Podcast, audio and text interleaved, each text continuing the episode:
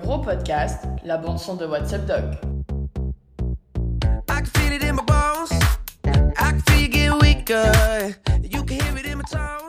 Les ECNI sont derrière vous, mais l'internat se rapproche à vitesse grand V.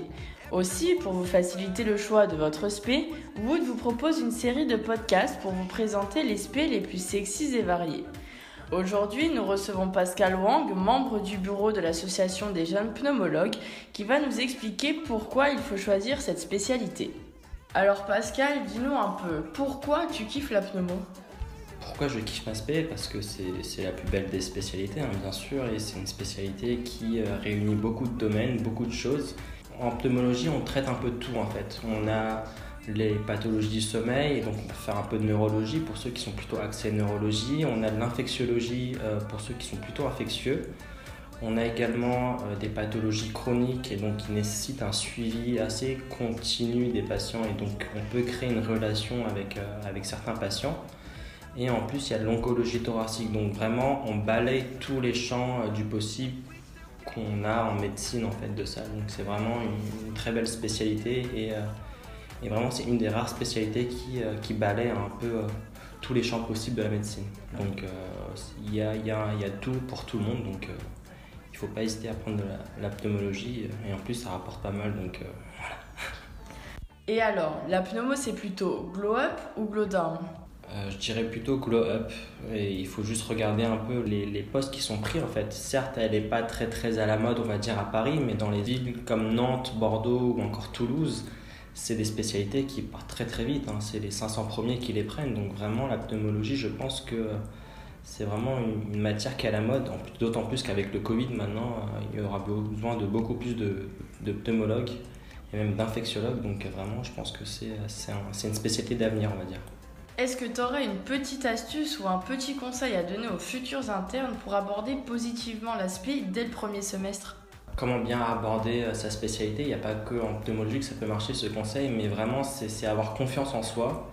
Euh, mieux vaut avoir un peu trop confiance en soi que pas assez. hein.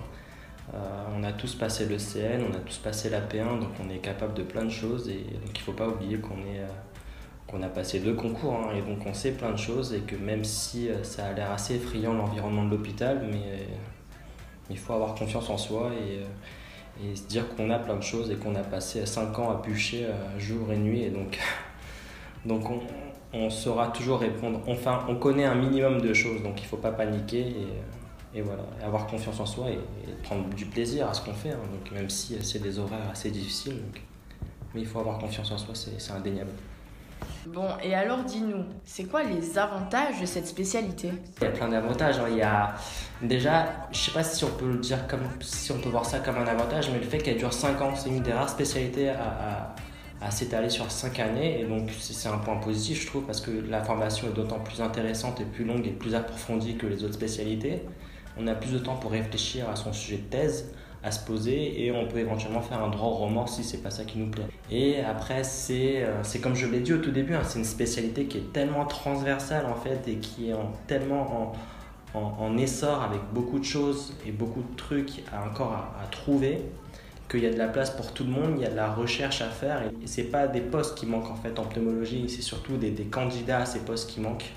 Donc vraiment foncé quoi. Donc il y, y a de la place pour tout le monde. Il y a ceux qui sont passionnés par l'oncologie thoracique, ben, il, y y a des essais en immunothérapie, la mise en place de nouvelles molécules anticancéreuses qui sont en plein essor et qui nécessitent beaucoup de, chercheurs. Il y a la prise en charge pour ceux qui sont un peu plus dans l'action, il y a, l'hémoptysie, il y a l'embolie pulmonaire avec les cardiologues. Donc voilà, il y y a vraiment pour tous les profils. C'est vraiment une très belle spécialité.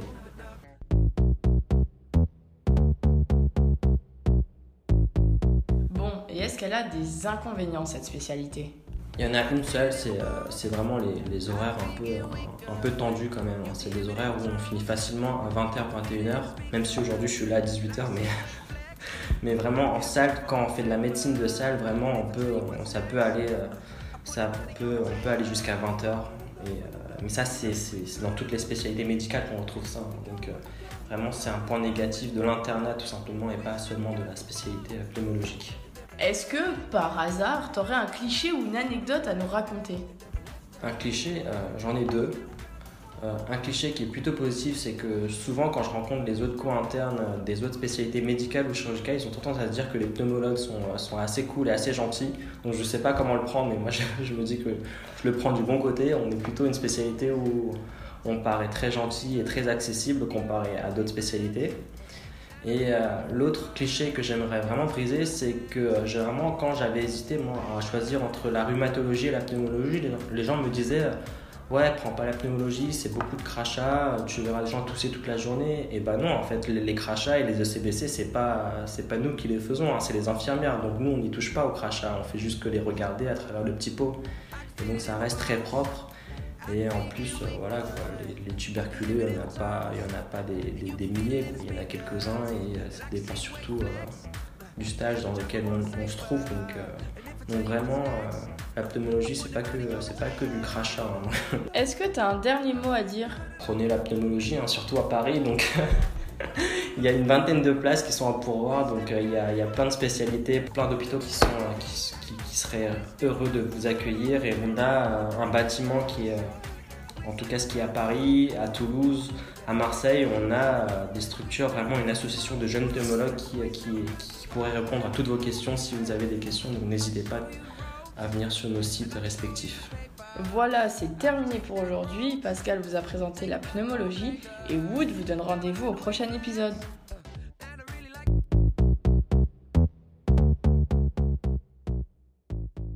Le gros podcast, la bande son de WhatsApp Doc.